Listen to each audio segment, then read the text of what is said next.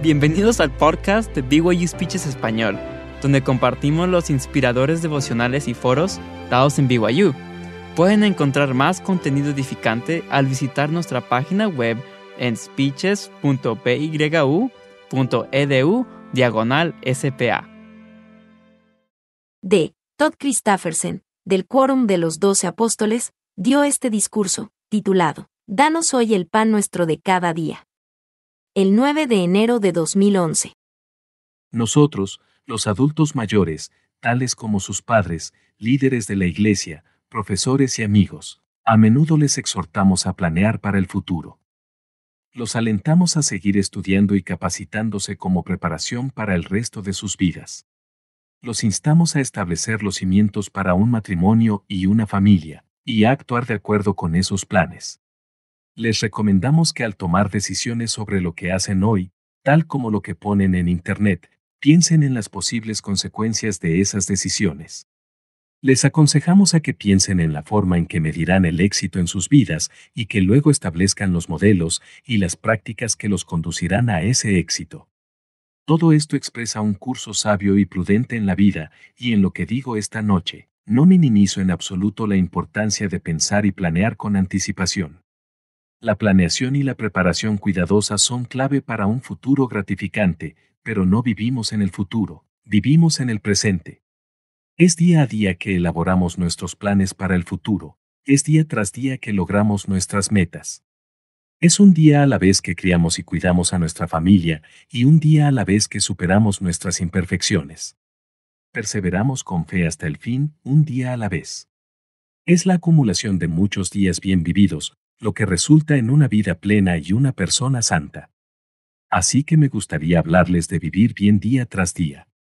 En el Evangelio de Lucas se registra que uno de sus discípulos le preguntó a Jesús, Señor, enséñanos a orar, como también Juan enseñó a sus discípulos. Jesús entonces dio un modelo de la oración que se ha conocido como el Padre Nuestro. Lo mismo se encuentra en Mateo como parte del Sermón del Monte. En el Padre Nuestro, está la petición, danos hoy el pan nuestro de cada día, o el pan nuestro de cada día, dánoslo hoy. Pienso que todos admitiríamos, sin reparos, que tenemos necesidades diarias en las que queremos la ayuda de nuestro Padre Celestial para solucionarlas.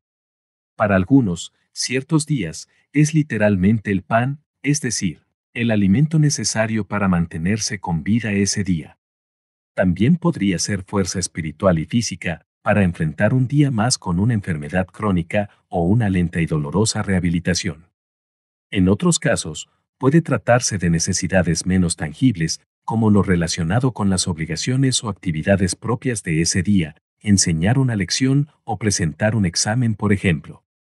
Jesús nos enseña a nosotros, sus discípulos, que debemos acudir a Dios cada día por el pan, la ayuda y el sustento que necesitemos ese día en particular.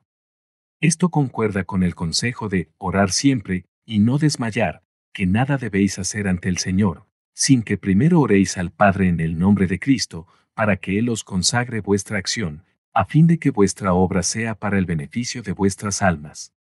La invitación del Señor de buscar el pan de cada día de la mano de nuestro Padre Celestial es evidencia de un Dios amoroso, consciente aún de las pequeñas necesidades diarias de sus hijos y deseoso de ayudarlos uno a uno.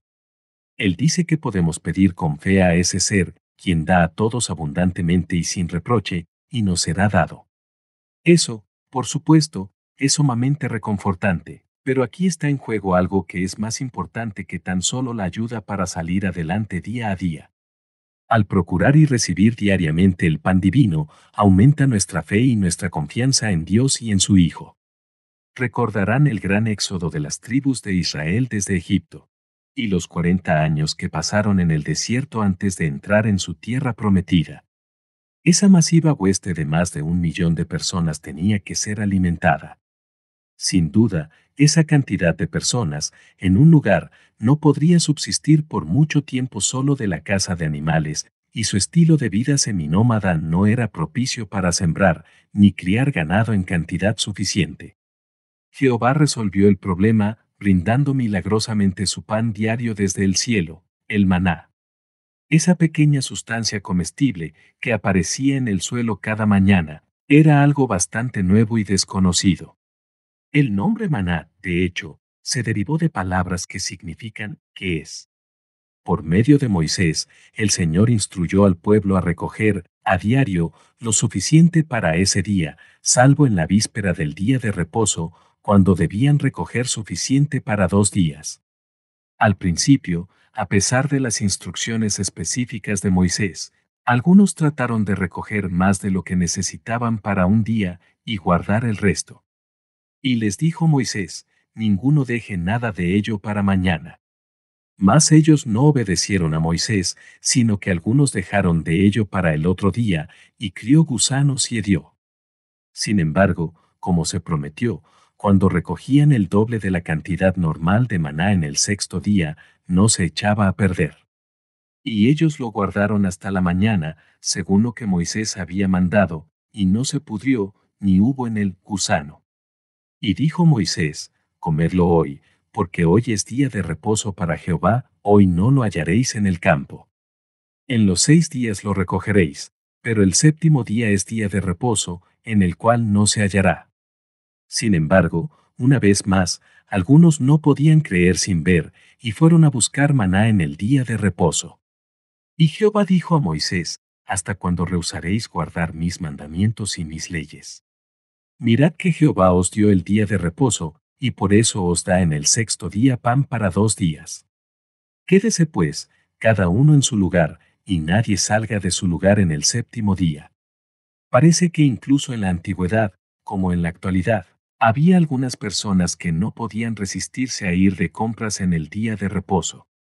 Al brindar sustento diario, un día a la vez, Jehová estaba tratando de enseñar la fe a una nación que en un periodo de unos 400 años había perdido gran parte de la fe de sus padres. Estaba enseñándoles a confiar en Él, a mirar hacia Él en todo pensamiento, no dudar, no temer. Él proporcionaba lo suficiente para un día a la vez. Salvo en el sexto día, no podían guardar maná para usarlo al día siguiente ni en los días sucesivos. En esencia, los hijos de Israel tuvieron que caminar con él ese día, y confiar en que Él les otorgaría una cantidad suficiente de alimentos para el próximo día, al día siguiente, y así sucesivamente. De esa forma, Él nunca estaría muy lejos de sus pensamientos ni de su corazón. Debemos tener en cuenta que los 40 años de recibir el maná no fueron diseñados para convertirlos en un pueblo que no trabajara para su sostén. Una vez que las tribus de Israel estaban en condiciones de proveer para sí mismas, se les requirió hacerlo. Después de cruzar el río Jordán y estar preparados para comenzar su conquista de Canaán, comenzando en Jericó, las escrituras registran lo siguiente. Y al otro día de la Pascua comieron del fruto de la tierra, o sea, la cosecha del año anterior.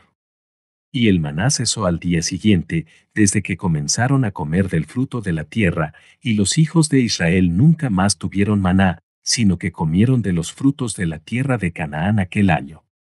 Del mismo modo, al suplicar a Dios por nuestro pan de cada día, para recibir ayuda en el momento que no podamos proveer, debemos seguir siendo activos en hacer y proveer lo que sí esté a nuestro alcance. Un tiempo antes de que se me llamara como autoridad general, me enfrenté a una dificultad económica personal que duró varios años. No surgió como consecuencia de la mala acción o voluntad de nadie, solo fue una de esas cosas que a veces llegan a nuestra vida. La gravedad y la urgencia de la situación empeoraban y mejoraban, pero el desafío nunca desapareció completamente. En ocasiones, ese desafío llegó a amenazar el bienestar de mi familia y el mío, y pensé que iríamos a la ruina financiera. Oré para que alguna intervención milagrosa nos librara. Aunque ofrecí esa oración muchas veces con gran sinceridad y el más fervoroso deseo, al final, la respuesta fue, no. Finalmente, aprendí a orar como lo hizo el Salvador, pero no se haga mi voluntad, sino la tuya. Busqué la ayuda del Señor en cada pequeño paso del camino hacia una solución final. Hubo momentos en que había agotado todos mis recursos y no tenía a dónde ir, ni a quién recurrir, momentos en que simplemente no había ningún otro ser humano al que pudiera acudir para ayudarme a enfrentar la crisis que tenía ante mí. Sin ningún otro recurso, más de una vez caí ante mi Padre Celestial, rogando su ayuda con lágrimas. Y Él sí me ayudó. A veces, no era más que una sensación de paz o un sentimiento de seguridad de que las cosas se resolverían. Tal vez no podía ver cómo o cuál sería el camino, pero Él hizo que yo supiera que, directa o indirectamente, Él abriría un camino. Las circunstancias podrían cambiar, una idea nueva y útil podría venirme a la mente, algunos ingresos u otros recursos imprevistos podrían aparecer en el momento justo. Sin saber cómo, habría una solución. A pesar de que sufrí en ese entonces, ahora, al mirar hacia atrás, estoy agradecido de que no se me presentó una solución rápida al problema. El hecho de verme obligado a recurrir a la ayuda de Dios casi a diario durante un periodo de muchos años me enseñó realmente a orar y a recibir respuestas a la oración. También me enseñó, de una manera muy práctica, a tener fe en Dios. Llegué a conocer a mi Salvador y a mi Padre Celestial de una forma y a tal grado que tal vez no habría ocurrido de otra manera o me hubiera llevado mucho más tiempo lograrlo. Aprendí que el pan de cada día es un bien muy preciado, que el maná de hoy en día puede ser tan real como el maná tangible del relato bíblico. Aprendí a confiar en el Señor con todo mi corazón. Aprendí a caminar con Él, día a día. Pedir a Dios nuestro pan de cada día, en lugar del pan semanal, mensual o anual, es también una manera de centrarse en las partes más pequeñas y manejables de un problema. Para resolver algo muy grande, quizás tengamos que tomarlo en pequeños bocados diarios. A veces, todo lo que podemos manejar es un día o parte de un día a la vez. Les daré un ejemplo que no se halla en las escrituras. Un libro que leí hace poco, titulado Lone Survivor, relata la trágica historia de un equipo de cuatro hombres de los US Navy SEALs, un batallón de las Fuerzas Especiales de la Marina de los Estados Unidos, en una misión encubierta en un sector remoto de Afganistán hace cinco años y medio. Cuando el equipo fue descubierto sin querer por unos pastores, dos hombres y un niño, estos soldados de la Marina, especialmente capacitados, tuvieron la opción de matar a los tres o dejarlos ir, sabiendo que si los dejaban vivir, revelarían la ubicación del equipo y serían atacados inmediatamente por las fuerzas de Al-Qaeda y los talibanes. Sin embargo, dejaron ir a los pastores inocentes y en el tiroteo que siguió, solo el autor, Marcus Latrell, sobrevivió contra más de 100 atacantes. En su libro, Latrell relata la capacitación y la perseverancia extrema que se requiere para que uno forme parte de los US Navy SEALs. En el grupo de capacitación de Latrell, por ejemplo, de los 164 hombres que empezaron, solo 32 lograron completar el curso. Soportaron semanas de esfuerzo físico constante dentro y fuera del agua fría del océano, nadando, remando y llevando botes inflables, corriendo en arena, haciendo cientos de flexiones al día, llevando troncos a través de pistas de obstáculos, etc. Se encontraban en un estado de agotamiento casi perpetuo. Me impresionó algo que un oficial superior le dijo al grupo al comenzar la fase final y la más exigente de su capacitación. Él dijo, Primero, no quiero que cedan ante la presión del momento. Cuando les duela mucho, solo aguanten. Terminen el día. Luego, si todavía se sienten mal, piénsenlo bien antes de darse por vencidos. Segundo, tómenlo un día a la vez. Una fase a la vez. No se dejen llevar por sus pensamientos. No empiecen a planear a tirar la toalla porque les preocupa el futuro y cuánto pueden soportar. No piensen en el dolor que está por venir. Simplemente terminen el día y les espera una carrera maravillosa. Por lo general, es bueno tratar de anticipar lo que está por venir y prepararse para afrontarlo. En ocasiones, sin embargo, el consejo de este capitán es sabio, tómenlo un día a la vez. No piensen en el dolor que está por venir. Solo terminen el día. Preocuparse por lo que viene o por lo que podría venir puede ser debilitante. Puede paralizarnos y hacer que nos rindamos. En los años 50, mi madre sobrevivió a una cirugía radical contra el cáncer, y, aunque esto de por sí ya era bastante difícil, siguieron a la cirugía docenas de dolorosos tratamientos de radiación, en lo que ahora se considerarían condiciones médicas primitivas. Ella recuerda que su madre le enseñó algo en ese tiempo que la ha ayudado desde entonces. Yo estaba tan enferma y débil que le dije un día, oh madre, no puedo soportar 16 tratamientos más de esos. Ella me preguntó, ¿puedes ir hoy? Sí. Bueno, cariño, eso es todo lo que tienes que hacer hoy. Eso me ha ayudado muchas veces al recordar que debo tomar un día o una cosa a la vez. El Espíritu puede guiarnos a saber cuándo hay que mirar hacia adelante y cuándo debemos ocuparnos solo de este día, de este momento. Si pedimos, el Señor nos hará saber por medio del Espíritu Santo cuándo puede ser apropiado que apliquemos en nuestra vida el mandamiento que Él les dio a sus apóstoles de la antigüedad, así que, no os afanéis por el día de mañana, porque el día de mañana traerá su afán por sus propias cosas. Basta el día para su propio mal. He sugerido que pedir y recibir el pan de cada día de la mano de Dios desempeña un papel vital para aprender a confiar en Dios y en sobrellevar los desafíos de la vida. También necesitamos una porción diaria de pan divino para llegar a ser lo que debemos llegar a ser. Arrepentirse, mejorar y con el tiempo alcanzar la medida de la estatura de la plenitud de Cristo, como lo expresó Pablo, es un proceso de paso a paso. Incorporar hábitos nuevos e íntegros a nuestro carácter o superar malos hábitos o adicciones con frecuencia significa un esfuerzo hoy, seguido de otro mañana y luego otro, quizás por muchos días, incluso meses y años, hasta que se logre la victoria. Pero podemos hacerlo porque podemos apelar a Dios por nuestro pan de cada día, por la ayuda que necesitamos cada día. Esta es la temporada de las metas de Año Nuevo, y me gustaría citar las palabras del presidente N. L. Dentaner, quien anteriormente era consejero de la primera presidencia.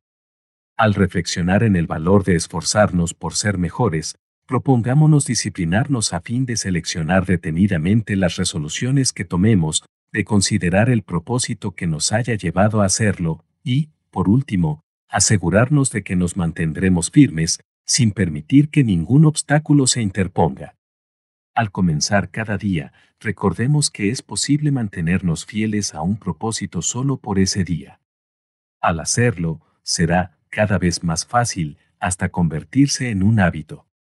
Hace poco más de un año, el elder Deder Abednar habló acerca de la constancia en sencillas prácticas diarias, tales como la oración familiar, el estudio de las escrituras y las noches de hogar, como actividades cruciales para edificar familias exitosas. El esfuerzo constante en pequeños pasos diarios es un principio clave para lograr cualquier gran obra, incluso el progreso en el sendero del discipulado. Como ejemplo, el elder Bernard comparó los actos diarios con las pinceladas individuales de una pintura que juntos, con el tiempo, producen una obra de arte. Él dijo, En mi oficina tengo un hermoso cuadro de un campo de trigo. La pintura se compone de una vasta colección de pinceladas, ninguna de las cuales sería interesante o impresionante si estuviera aislada. De hecho, si uno se acerca al lienzo, todo lo que se aprecia es una masa de pinceladas de pintura amarilla, dorada y marrón, que aparentemente no tienen relación ni atractivo alguno. Sin embargo, al alejarse gradualmente del cuadro, todas esas pinceladas se combinan, y juntas producen un magnífico paisaje de un campo de trigo. Así como las pinceladas amarillas, doradas y marrones se complementan entre sí y producen una obra maestra impresionante, de la misma manera, nuestra constancia en acciones aparentemente pequeñas puede llevarnos a alcanzar resultados espirituales significativos.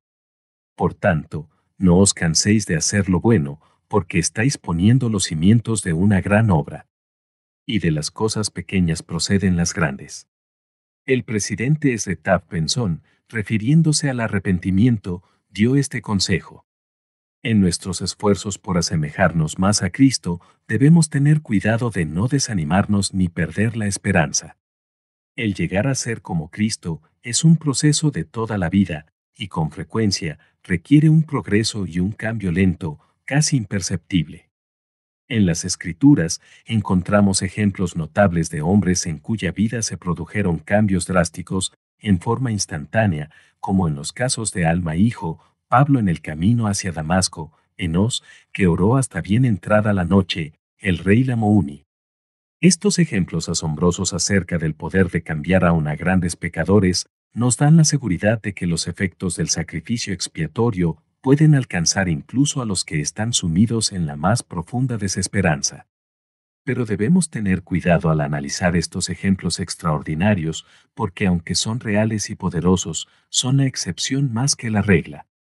Por cada Pablo, por cada Enos y por cada rey Lamouni, hay cientos y miles de hombres y mujeres, cuyo proceso de arrepentimiento es mucho más sutil e imperceptible. Día a día se van acercando más al Señor, sin siquiera darse cuenta de que están forjándose una vida divina. Esas personas viven vidas tranquilas de bondad, servicio y determinación. No debemos perder la esperanza. La esperanza es un ancla para las almas de los hombres. Satanás quiere que nos despojemos de esa ancla. De esa manera, él puede provocar el desánimo y la rendición. Pero no debemos perder la esperanza. El Señor se complace en todos los esfuerzos, incluso en los más pequeños y cotidianos, en los que nos esforzamos a parecernos más a Él. Recuerden que no solo debemos mirar hacia adentro cuando buscamos nuestra ración diaria del pan divino. Si hemos de llegar a ser más como el Maestro, aquel que no vino para ser servido, sino para servir, procuraremos su ayuda para servir a nuestro prójimo día tras día. El presidente Thomas S. Monson vive este principio mejor que nadie a quien conozco. Siempre hay en su corazón una oración para que Dios revele las necesidades y los medios para que Él ayude a quienes le rodean en cualquier día o momento del día. Un ejemplo de su tiempo como obispo ilustra el hecho de que a veces incluso un pequeño esfuerzo, con la obra del Espíritu, puede producir un fruto extraordinario. Cito de la biografía de Harry Swenton del presidente Monson, al rescate. Una de las personas a quienes el presidente Monson extendió su ayuda fue Harold Gallagher. Su esposa e hijos eran activos en la iglesia, pero no Harold. Su hija Cheron le había pedido al obispo Monson si él podía hacer algo para que su padre volviera a la actividad.